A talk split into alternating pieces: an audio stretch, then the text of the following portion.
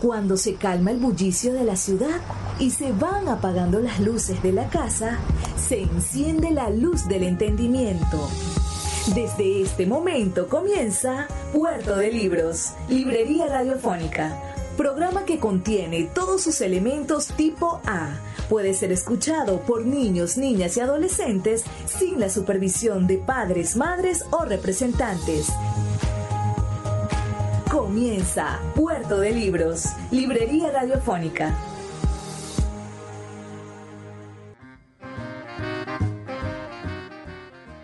Estamos en Puerto de Libros, Librería Radiofónica. Me encuentro quizá en uno de los espacios que, más podremos envidiar a la ciudad de Caracas. Es la librería del Techo de la Ballena. Es una librería pública. En algún momento cuando me tocó trabajar en la alcaldía de Maracaibo, yo le dije a, mi alcaldesa, que siempre fue sorda con nuestras ideas, que la alcaldía tenía que tener una librería emulando la alcaldía de Caracas. Nunca nos hizo caso y aquí están las consecuencias. La alcaldía de Caracas tiene una hermosa librería ah, con una pared llena de libros, con todas las publicaciones de Fundarte y bueno, Maracaibo no tiene muchas librerías.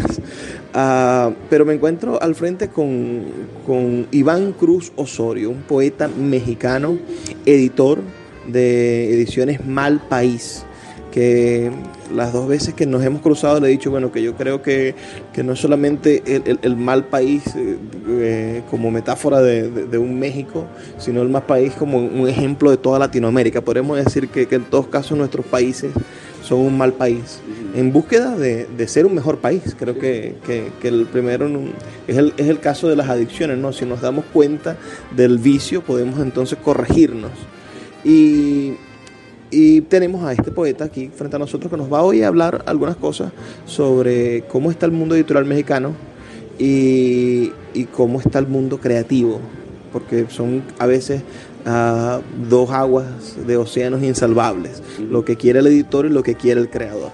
Uh, Iván, un saludo para nuestra audiencia en la radio Fe y Alegría 88.1 de Maracaibo. Bueno, un saludo a todos nuestros amigos allá en, Maracaibo. Eh, contento de estar aquí, de poder platicar contigo, de traerles algunas noticias de México, de estar en Venezuela, que para mí es uno de los países que considero como un segundo hogar por el cariño, el afecto del venezolano que en muchos sentidos es muy cercano al mexicano y que no solamente se traduce en en el afecto solamente, sino en la forma incluso de entender la vida con humor y también con tragedia, pero con, al final de todo con una fe inquebrantable en poder seguir adelante. ¿no? Iván, cuéntanos un poco tu, tu currículo. Disculpa que, ignore muchísimas cosas. Uh, pero, pero nos gustaría saber cuál es tu profesión, en qué te graduaste. Sé que estudiaste literatura, en, no sé si en la UNAM, me vas a explicar dónde. Ah, sé que vives en Ciudad de México. Cuéntanos un poco tu, tu, trayectoria, es decir, ¿cuál es tu trayectoria profesional? Bueno, yo estudié la carrera de Lenguas y Literaturas Modernas Inglesas en la Facultad de Filosofía y Letras de la UNAM, ahí en Ciudad de México. Eh, una carrera que cuando yo la estudié, que te estoy hablando de principios de los años 2000, eh, pues en realidad una carrera con poca audiencia, con poco estudiante. Ahora es una carrera una carrera llena de estudiantes, pero bueno, en ese momento no lo era tanto. Y mi interés por las lenguas inglesas fue simplemente porque yo estaba buscando eh, otra tradición, ¿no? Sentía que la tradición mexicana de alguna u otra forma yo podía manejarla yendo a eh, en, este, materias optativas, poder este, entrar a seminarios, etc. Y entré a letras inglesas con la esperanza de introducirme en otra tradición, en otra lengua incluso, totalmente. Y me gradué con una, me gradué con una especialidad en traducción, en traducción literaria. E inmediatamente yo empecé a trabajar en el mundo editorial. Bueno, hay que acotar que durante la carrera yo tenía eh, una revista que se llamó Viento en Vela, con el casi el mismo equipo que tiene ahora Malpaís Ediciones, que es la editorial que trajimos aquí a la Filben, aquí en Caracas. Somos cuatro personas, tres editores, que son Gabriela Astorga, Benjamín Morales y el diseñador, bueno, un servidor y el diseñador eh, Santiago Solís, ¿no? casi ese mismo equipo formamos la revista Viento en Vela, que le fue muy bien, que empezó a hacer números especiales sobre el infrarrealismo, este grupo de poetas que lideraban Mario Santiago Papasquiaro y Roberto Bolaño, eh, que quizá fue la primera investigación que se hizo en México seria sobre el fenómeno infrarrealista. salió publicada en el año 2006, le, va muy bien en ventas para hacer una revista de corte eh, estudiantil. Eh, ya desde entonces teníamos una, una estética eh, de, cómo hacer una revista muy retadora a la vista, muy interesante para acercarse a él y leerla, porque todo el tiempo te estaba bombardeando con, con, este, con viñetas muy raras, con viñetas muy eh, estridentes. Entonces era una revista muy interesante visualmente ya, ni siquiera por el hecho de lo que traía, lo que contenía en, palabras, sino tan solo por el arte visual. Eh, cuando Viento en Vela ya era un proyecto que no podíamos sacar adelante, bueno, pues decidimos formar la, editorial Malpaís. Por otra parte, yo también soy escritor, tengo, eh, pronto saldrá mi tercer libro de poesía, soy un poeta que se tarda mucho en publicar, en escribir y en publicar. Tengo tres libros publicados, el primero se llama Tiempo de Guernica, el segundo Contracanto. Curiosamente, Contracanto es un libro que eh, yo escribo en Sudamérica, no totalmente, pero sí gran parte. Eh, yo viví en Argentina unos seis meses y en Argentina inicié el trabajo de, escritura. Luego estuve en Chile, seguí ahí el trabajo de escritura. Y por último, eh, en 2008 yo vengo por primera vez a Venezuela, a, a la Filben de ese año. Y aquí estuve cerca de un mes, acá en Caracas. Y, y aquí seguí escribiendo ese libro. El libro tenía mucho sentido en, escribirlo geográficamente en Sudamérica porque es un libro que, se, que quería ser una especie de análisis utópico y distópico de nuestros grandes libertadores, ¿no? de toda América. ¿no? José de San Martín en Argentina este, y en Chile, trabajar con con este, gente como Simón Bolívar, desde luego, que yo creo que es parte central de ese libro, eh, Simón Rodríguez, Andrés Bello, eh, Fray Servando Teresa de Mier en el caso mexicano, eh, en el caso sudamericano este, Morazán, que ya centroamericano está Morazán, entonces son monólogos dramáticos en los que cada uno de estos libertadores se cuestionan no solo aspectos de, la, de, lograr una emancipación, sino aspectos sobre todas las cosas de su vida personal. ¿no? De repente todos, los, todos nos detenemos en, en el héroe mítico que nada le hacía daño, ¿no?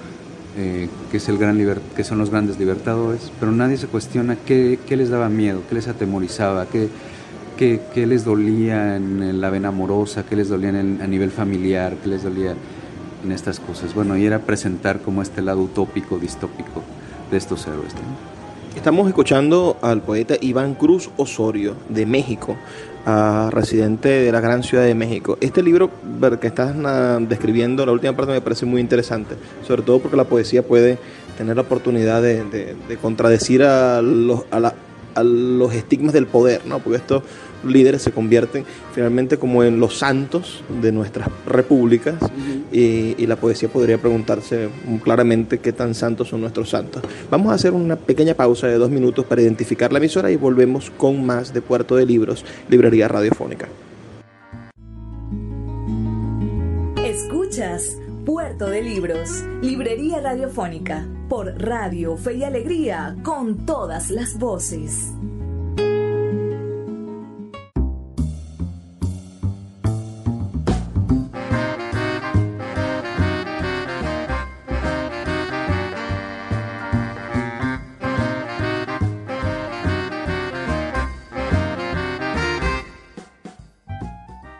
Seguimos en Puerto de Libros, librería radiofónica. Recuerda que puedes escribirnos al 0424-672-3597 o seguirnos en nuestras redes sociales arroba librería radio para dejarnos cualquier comentario. Hoy estamos con el poeta mexicano Iván Cruz Osorio. a jefe, digo yo, o por lo menos en este caso representante de Ediciones Mal País. Mal País, tiene, en esto tengo en las manos un, libro del Archivo Negro de la Poesía Mexicana, y me comentaba el poeta su importancia de esta colección que intenta rescatar a poetas mexicanos que fueron destacados en algún momento, pero que no lograron superar esa barrera terrible de, de los censores que dicen quién está o no en la historia de la poesía latinoamericana. Aquí está su página web que es malpaísediciones.com. Ustedes en este momento pueden entrar y conocer más sobre el proyecto editorial, el catálogo completo, más de 50 libros que ha publicado Malpaís. Iván, háblanos de la historia de, tu editorial. Bueno, ya sabemos que viene de, la revista universitaria, pero ¿por qué hacer una editorial nueva, habiendo proyectos que, son legendarios? Y después, ¿qué hace que sea diferente a, todo el mercado editorial mexicano? Bueno, a nosotros nos toca, a los autores de mi generación, nos toca una, un periodo coyuntural como para que se diera el hecho de aparecer con una nueva, un nuevo proyecto de estas dimensiones editoriales. Sucede que eh, varias de las antiguas editoriales importantes de México, como ERA, como Siglo XXI, como el propio Fondo de Cultura Económica, habían dejado de publicar poesía de manera importante. Estaban publicando muy poca poesía y la poesía que publicaban de manera acuciosa y, numerosa era ya de los consagrados, ¿no? o sea, Octavio Paz, Efraín Huerta, Jaime Sabines, eh, Juan José, bueno, Juan José Arreola, José Juan Tablada, o sea, nuestros poetas mayores, ¿no? Cosa que es importante, o sea, tener la tradición a la mano y todo esto efectivamente está perfectamente bien. Y que hay, hay, hay papeles que si nos ponemos a, a, publicarlos sería infinito publicarlo. Es decir, publicar a Octavio Paz infinitas cantidades de papeles, de selecciones de cartas, cosas. O podríamos tener una editorial exclusivamente publicando a Octavio Paz y tendría 300, 400 títulos. Sí, sin problema. Eso, eso, eso este, se puede hacer. Eh, con la, una obra tan vasta como la de él o la de Sor Juana Inés de la Cruz, que es una de también de nuestras poetas mayores. ¿no? Eh, entonces se da este fenómeno porque, por ejemplo, el Fondo de Cultura Económica deja de publicar lo que antes sí hacía, que era publicar autores nobles. Y ya para cuando nosotros tenemos 20 años ya no lo hacía, ya no hacía esa labor. Era, ya tampoco hacía esa labor. Era, es una de las editoriales más bellas en cuanto a la producción de libros eh, de un cuidado editorial y de arte visual hermosísimo, sobre todo en su época de oro que fue en los años 60 y 70. Eran libros espectaculares. Eh, y ya también se quedó con una generación de autores, de poetas, eh, que podemos nombrar autores como Elena Poniatowska, José Emilio Pacheco, David Huerta, este, Juan García Ponce, Carlos Monsiváis, se quedó con una generación ahí. Y ya los autores jóvenes escasamente los publicaban. Entonces nos dimos cuenta que las grandes empresas o proyectos editoriales que nos marcaron a nosotros como lectores ya no estaban publicando autores jóvenes eh, entonces ahí está la coyuntura. Nos dimos cuenta que, que teníamos dos empresas si queríamos formar una, editorial nueva. Una, que era publicar lo que estaba sucediendo en la, poesía y en la literatura mexicana en ese momento, que de pronto se quedaba estancada por no poder publicar. Y, otra, la investigación, porque había un montón de autores eh, mexicanos que se habían quedado eh, fuera de estos, estos libros antológicos importantes en México como Poesía en Movimiento que hizo José Emilio Pacheco, Octavio Paz, Alicho Macero y, Homero Aritgis, y que México se había quedado estancado en esas antologías de poesía. De repente todo lo que era la poesía mexicana eran esas antologías, los que estaban en esas antologías eran los únicos que se leían. Y entonces nosotros como lectores, lectores curiosos, nos dimos cuenta que había un sinnúmero de o no un sinnúmero, al menos 30, 40 nombres que eran valiosísimos de la poesía mexicana y que nadie los estaba retomando, nadie los estaba investigando, leyendo, haciendo tesis, haciendo crítica. Y creíamos que eran valiosísimos como cualquiera de los que estaban en esas antologías, ¿no? Quizá no como todos, pero como gran parte sí. Y entonces eh, nos dimos cuenta que la editorial tenía dos rumbos en ese momento. La de, darle medida, darle pulso a lo que ocurría con los autores jóvenes de, México y por otra parte hacer investigación sobre los autores que fueron este, dejados fuera del canon. ¿no? Entonces nos fuimos por esas dos líneas y otra línea, otro, otra columna vertebral nuestra era el arte, el arte visual, el arte gráfico.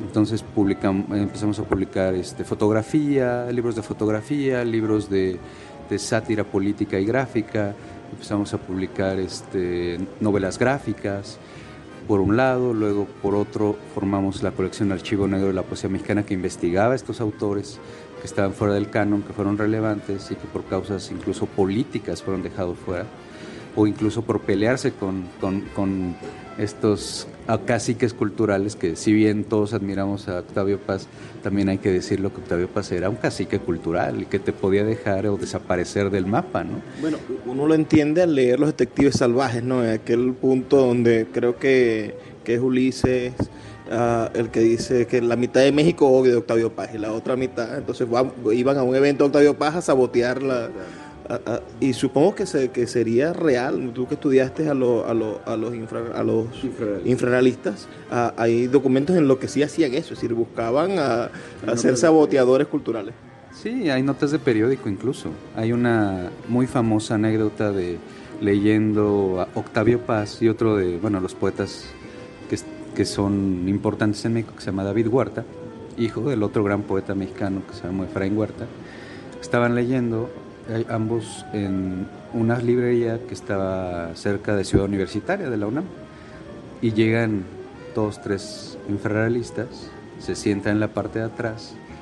Eh, para esa época narran la crónica periodística, porque hay una narración periodística que salió en uno de los periódicos más importantes de México, que es La Jornada, que no había mucha gente, todavía Octavio Paz no era premio Nobel.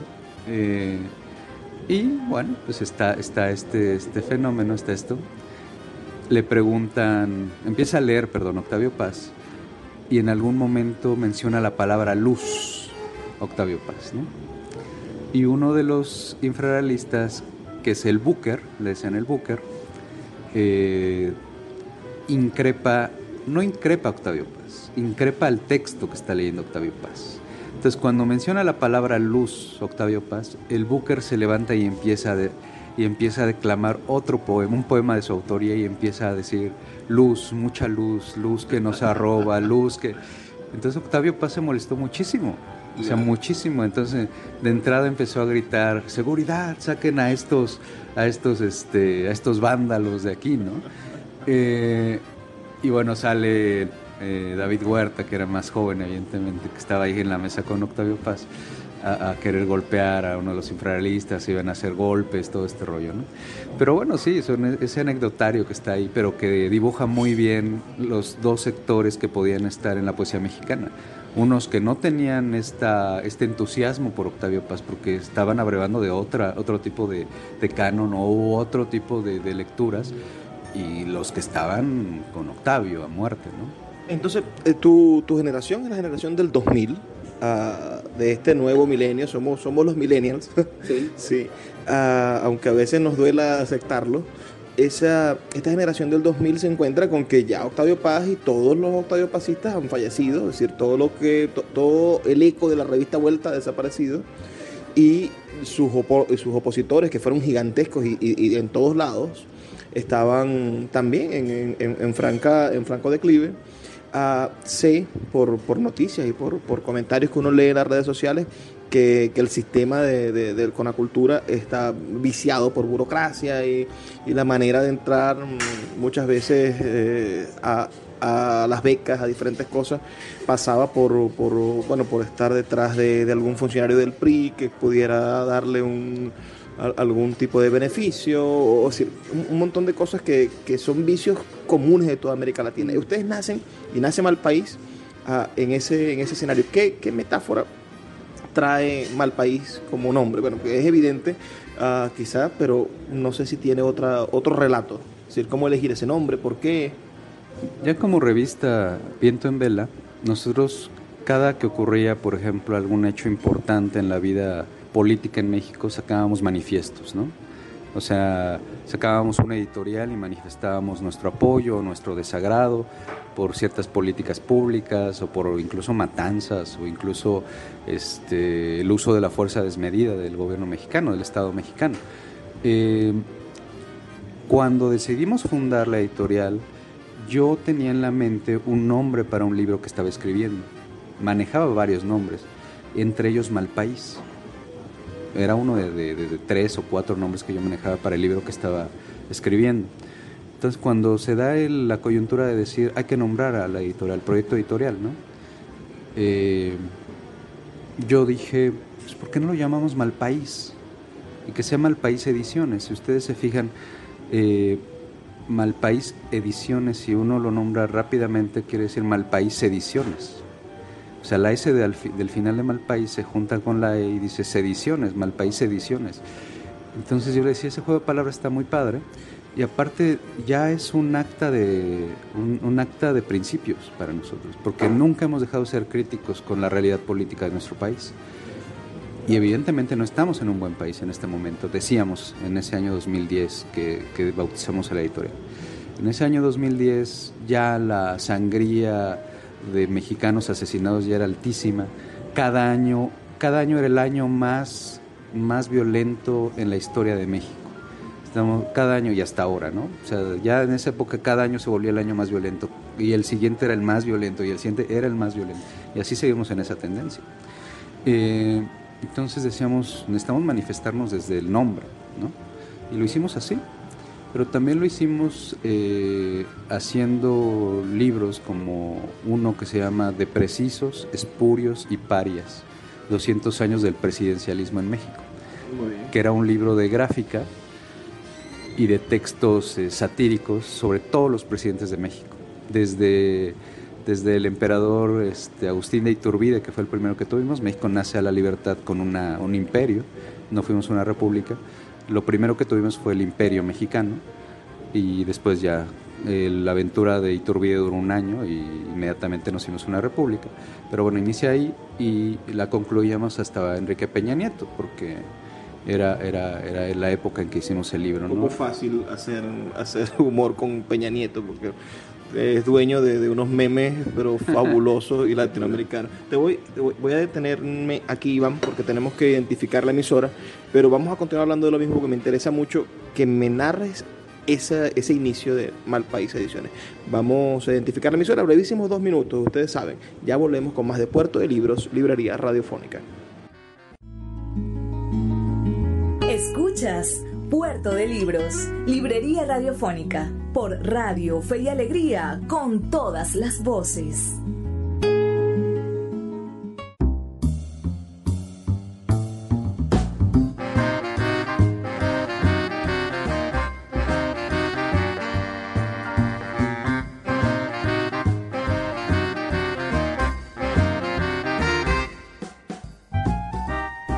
Seguimos en Puerto de Libros, librería radiofónica. Estoy eh, increíblemente contento porque estamos entrevistando a Iván Cruz Osorio, editor de Mal País Ediciones, con las ediciones allí buscando ser un poco sediciosas es parte de la historia contemporánea de nuestra de la literatura latinoamericana, específicamente de la historia mexicana.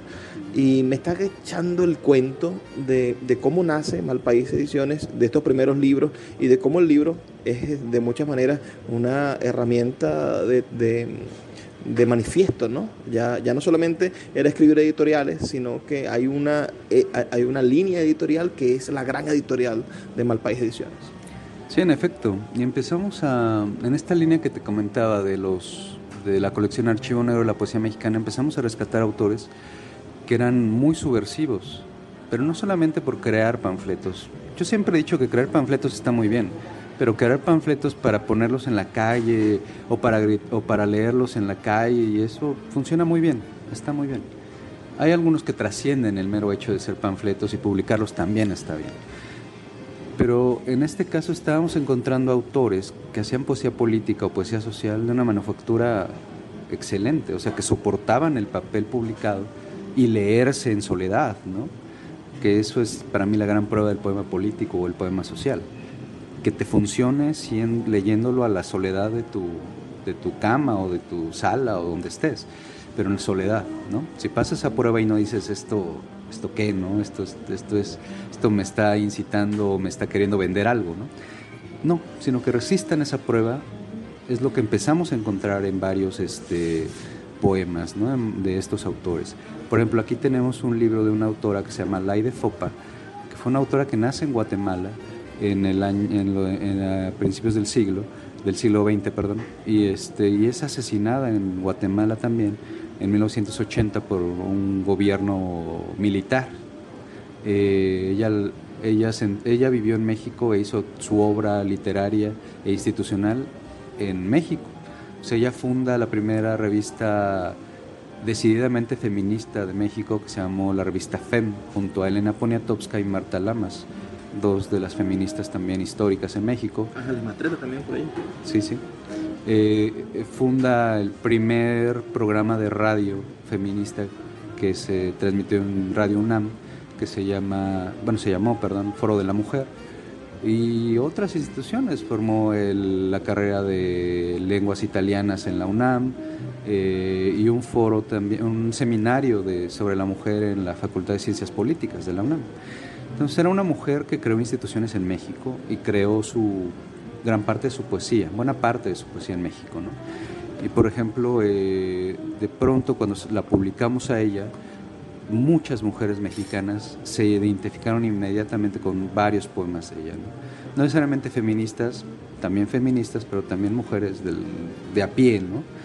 Entonces tiene un poema muy conocido ya en México, que voy a leer un pedazo corto, que dice, no la maldita bruja que los inquisidores quemaron, no la temida y deseada prostituta, no la madre bendita, no la marchita y burda solterona, no la obligada a ser buena, no la obligada a ser mala, no la que vive porque la dejan vivir.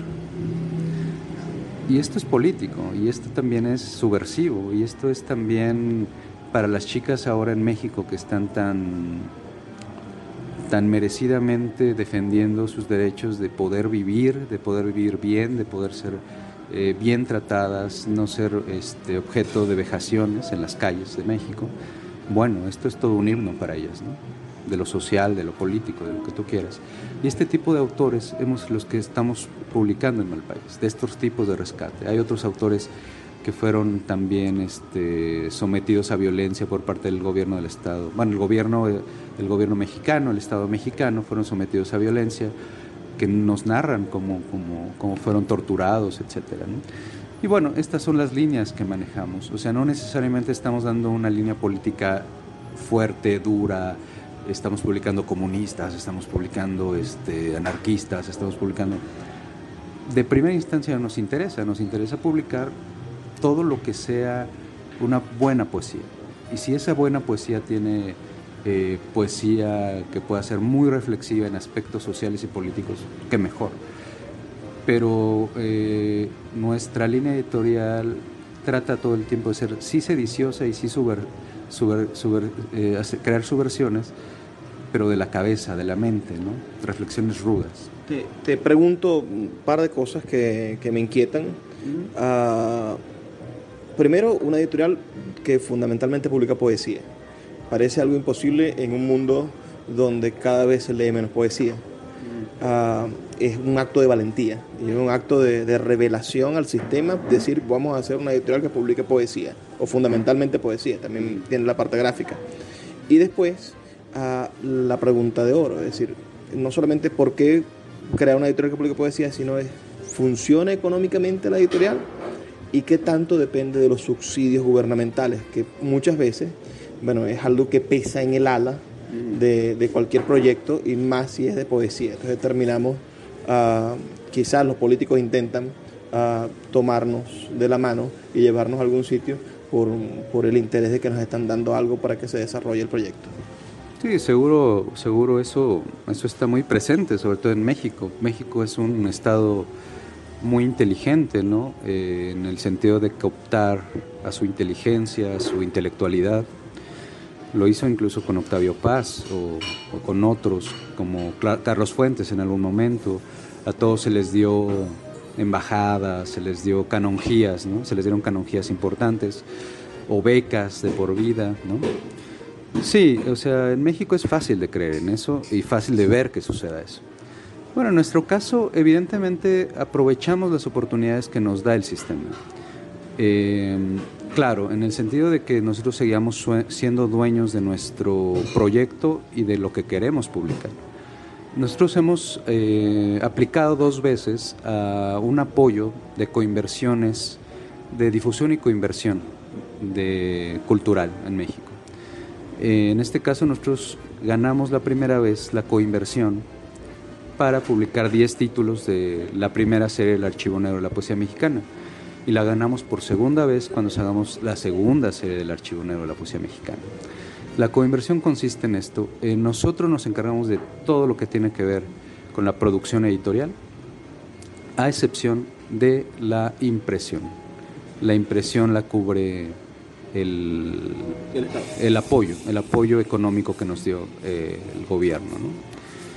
En este sentido, eh, si nosotros hubiéramos sentido que nos, estaban palomeando autores, que nos estaban palomeando el proyecto, que nos estaban eh, dirigiendo hacia algún punto, nos hubiéramos puesto en alerta y yo creo que hubiéramos renunciado. Eh, afortunadamente nos tocaron, nos tocaron coyunturas muy especiales en las que había vacíos de poder cultural importantes en México. Yo a eso le achaco que nos hayan dado los apoyos. Este, y en segunda, que no haya habido ninguna línea. O sea, básicamente nos dijeron, ok, eh, este, nosotros les damos el dinero en tales fechas, me hagan su proyecto y ya. O sea, ni siquiera hubo este, este asunto de denos la mitad de la producción, nada. Nosotros tenemos, no tuvimos toda la producción, que fueron mil ejemplares por título, estamos hablando de diez mil libros. Y los canales de distribución también fueron las que nosotros nos inventábamos o lo que nosotros eh, considerábamos que eran factibles para nosotros.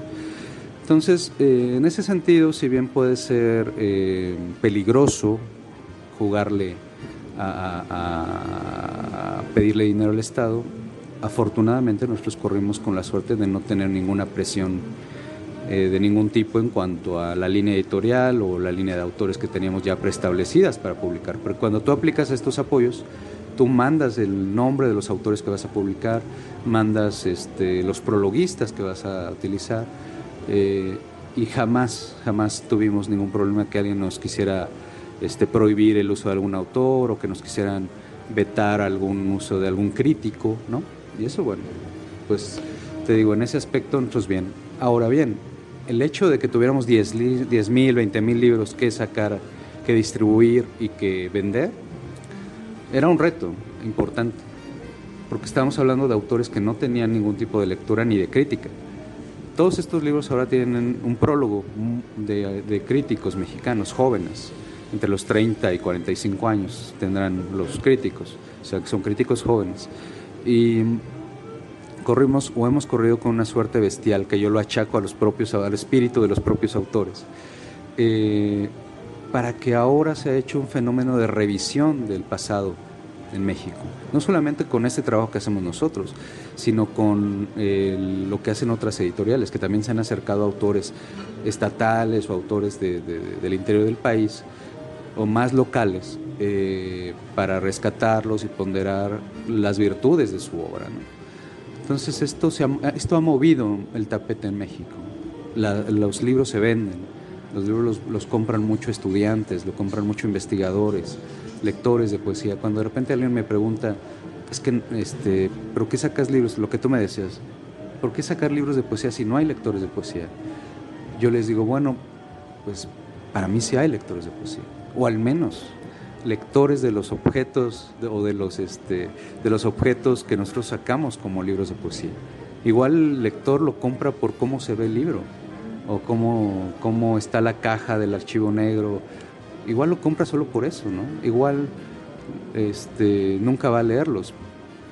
Yo sé que muchos van a leerlos porque muchos críticos los compran, pero en este sentido yo, creo que hemos llegado a un nicho o creado un nicho en que la gente compra nuestros libros. De pronto ni siquiera saben qué libro vamos a sacar después, pero ya dicen, ya, nos dicen, lo que vayas a sacar, yo lo quiero, sea lo que sea, por el sello de calidad que le hemos imprimido a la editorial, por el, el sello de una poesía visual, perdón, del sello de una, una editorial muy, muy acuiciosa en cuanto a, la, cómo se ven nuestros libros, ¿no? Entonces eso llama mucho la atención y hemos, tenemos compradores por eso. Me, me, fascina escuchar eso, me, me hace sentir que, que, tenemos esperanza y que tenemos que seguir luchando. Lamentablemente, creo que el, el, mejor ejemplo de un apoyo público a la literatura, a los intelectuales en Latinoamérica es el del Estado mexicano.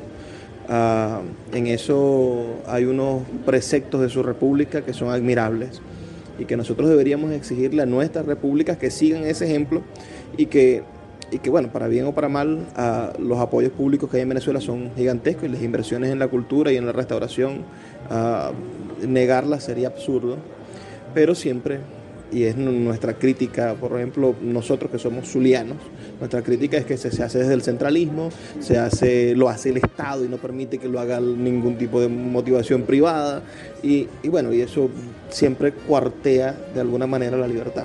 Uh, esperamos que, estas cosas se corrijan, porque la única manera de que el mal país deje de ser mal país es empezar a luchar contra y denunciar que hay un mal país, ¿no? Vamos a identificar la emisora y volvemos con el último segmento de nuestra entrevista. Escuchas Puerto de Libros, Librería Radiofónica, por Radio Fe y Alegría, con todas las voces.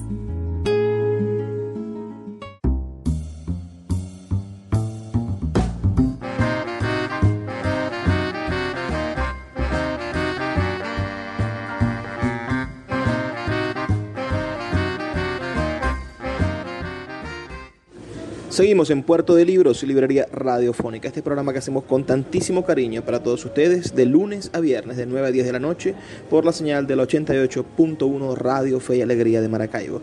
He tenido una tarde maravillosa aquí en la librería El Techo de la Ballena uh, con el poeta Iván Cruz Osorio. El Techo de la Ballena, se las describo brevemente, está lleno de los fragmentos gráficos con el que fue publicado el poema Duerme usted, señor presidente, del gran poeta Capolicán Valles. Yo espero poder regalarle antes que se vaya el poeta un ejemplar de Capolicán. Voy a buscárselo para que creo que le puede servir a, a Malpaís Ediciones para, para, para ser reeditado. Ya están libres los derechos.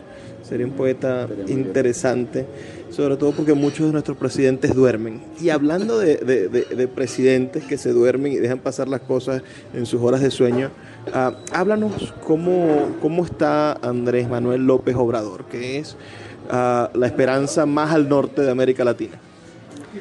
Bueno, complicado porque eh, Andrés Manuel López Obrador encuentra un Estado débil eh, durante todos estos años de neoliberalismo, todo lo que era paraestatal, todas las empresas del Estado se, se vendieron, todo, todo, todo. Eh, entonces el gobierno, incluso se debilitó nuestra gran empresa insignia que es Petróleos Mexicanos, Pemex, se debilitó muchísimo.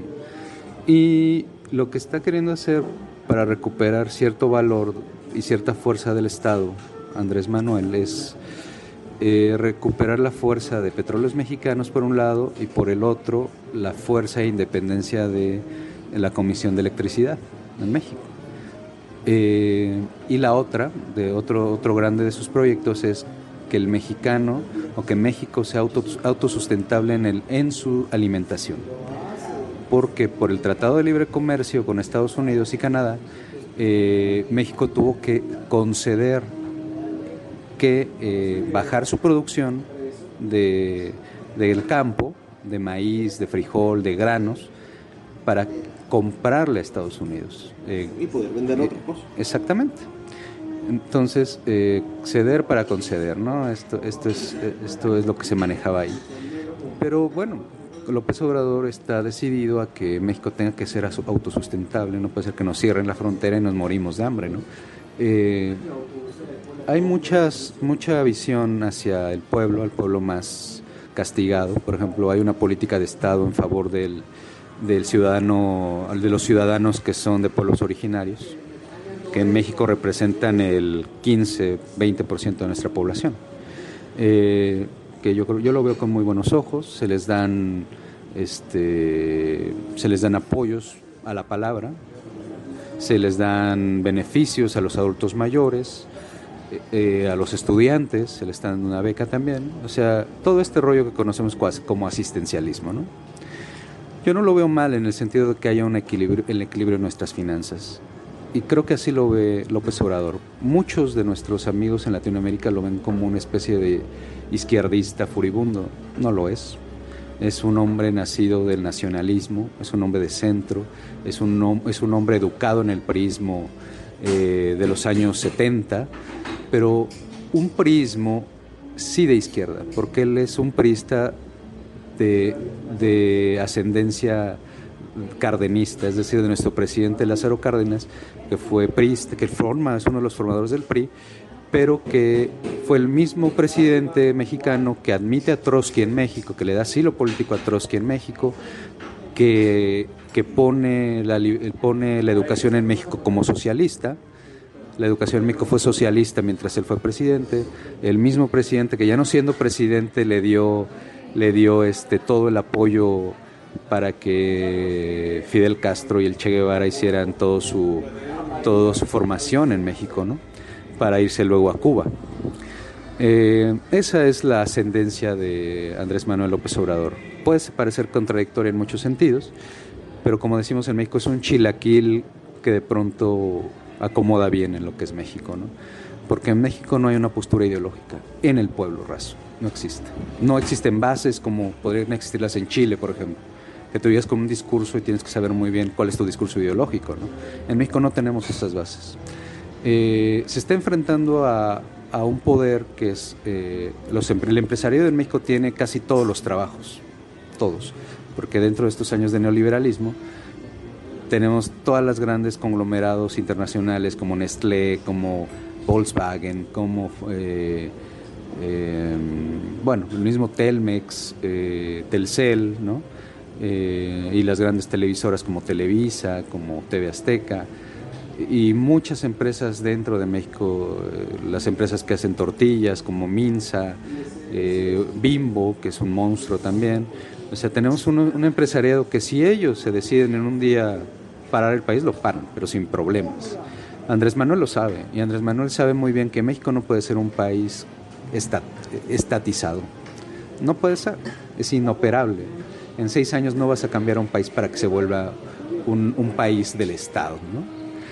porque es inviable. Tendrías que pelearte con todos y esos todos te paran el país, pero sin problemas. Ahora bien, eh, esa es la batalla día con día. Día con día sale Andrés Manuel López Obrador a decidir algo en la mañana y en la tarde está la contestación de, de la Confederación de Empresarios contestándolo. Yo creo que se puede llegar a un círculo virtuoso en la medida de que se junte un Estado fuerte y una y, una, y un grupo de empresarios aliados del Estado. O sea, en México no es viable, no es este, logísticamente viable un Estado que se baste a sí mismo. Y bueno, yo no creo que en ningún lugar del mundo ya. Eh, debe haber un equilibrio entre la empresa privada y el Estado. Ahora mismo no lo hay. La empresa privada está sobre el Estado en México. Pero yo creo que le está llegando a buenos términos con gente como Carlos Slim, eh, que yo podría decirte que es su empresario favorito. Eh, en México hay un dicho que se desprende de, las palabras de nuestro presidente indígena Benito Juárez en el siglo XIX, que decía, a mis amigos ley y gracia, a mis enemigos solamente la ley. Y con Carlos Slim, eh, López Obrador está teniendo ley y gracia, porque le dice, tú apruebas todas las leyes que yo he puesto, tú tienes la gracia de construir todo lo que quieras en este país. Vamos a cerrar, poeta, con un, con un texto, por favor, regálenos un poema y con eso damos por concluida esta entrevista que ha sido verdaderamente maravillosa. No sé, eh, vamos a leer de tu primer libro, ¿verdad? Breve, algo breve. Sí. Mira, eh, yo escribí este libro en el año 2005, veníamos de muchas asesinatos, matanzas, pero eran matanzas del Estado. O sea, estamos hablando de paramilitares matando gente en el estado de Chiapas cuando estábamos en el conflicto zapatista. Y voy a leer un breve poema de esa época, que se llama Los Dominios Perdidos, y tiene un epígrafe de los antiguos cantares mexicanos, de los mexicas, que dice así, Llorad, amigos míos, tened entendido que con estos hechos hemos perdido a la nación mexicana. Y aquí está el poema. No tenemos una patria, tenemos un paisaje, tenemos cólera, indignación, tenemos divinidades rotas, tenemos a los muertos hundidos en las entrañas, tenemos un puñado de escombros que el viento intenta dispersar. Agradezco mucho a Iván por darnos esta, esta entrevista el día de hoy y agradezco también que ustedes todos nos hayan escuchado. Pueden escribirnos, como saben, en nuestras redes sociales, arroba librería radio o enviarnos un mensaje de texto al 0424-672-3597. Ahora les voy a pedir que escuchen brevemente los mensajes que tienen para nosotros nuestros anunciantes y en la siguiente parte nos despedimos.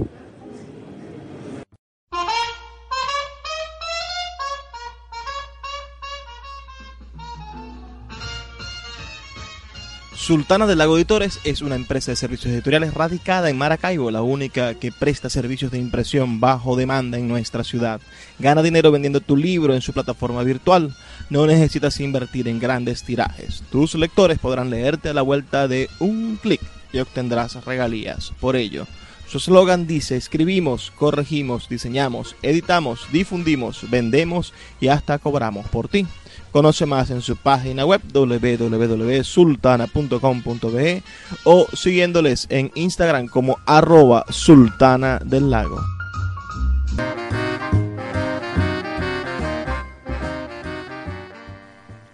Ahora sí llegamos al final de nuestro programa. Ha sido un placer trabajar para ustedes, tener este brevísimo pero intenso recorrido por el mundo de las letras y los libros. Estuvimos en Puerto de Libros, Librería Radiofónica. Les habló Luis Peroso Cervantes, quien de lunes a viernes de 9 a 10 de la noche les trae este espacio por la señal de la 88.1 Radio Fe y Alegría de Maracaibo. Y los dejo con el mensaje que siempre me gusta dejarles, esta invitación a ser felices. Por favor, sean felices, lean poesía.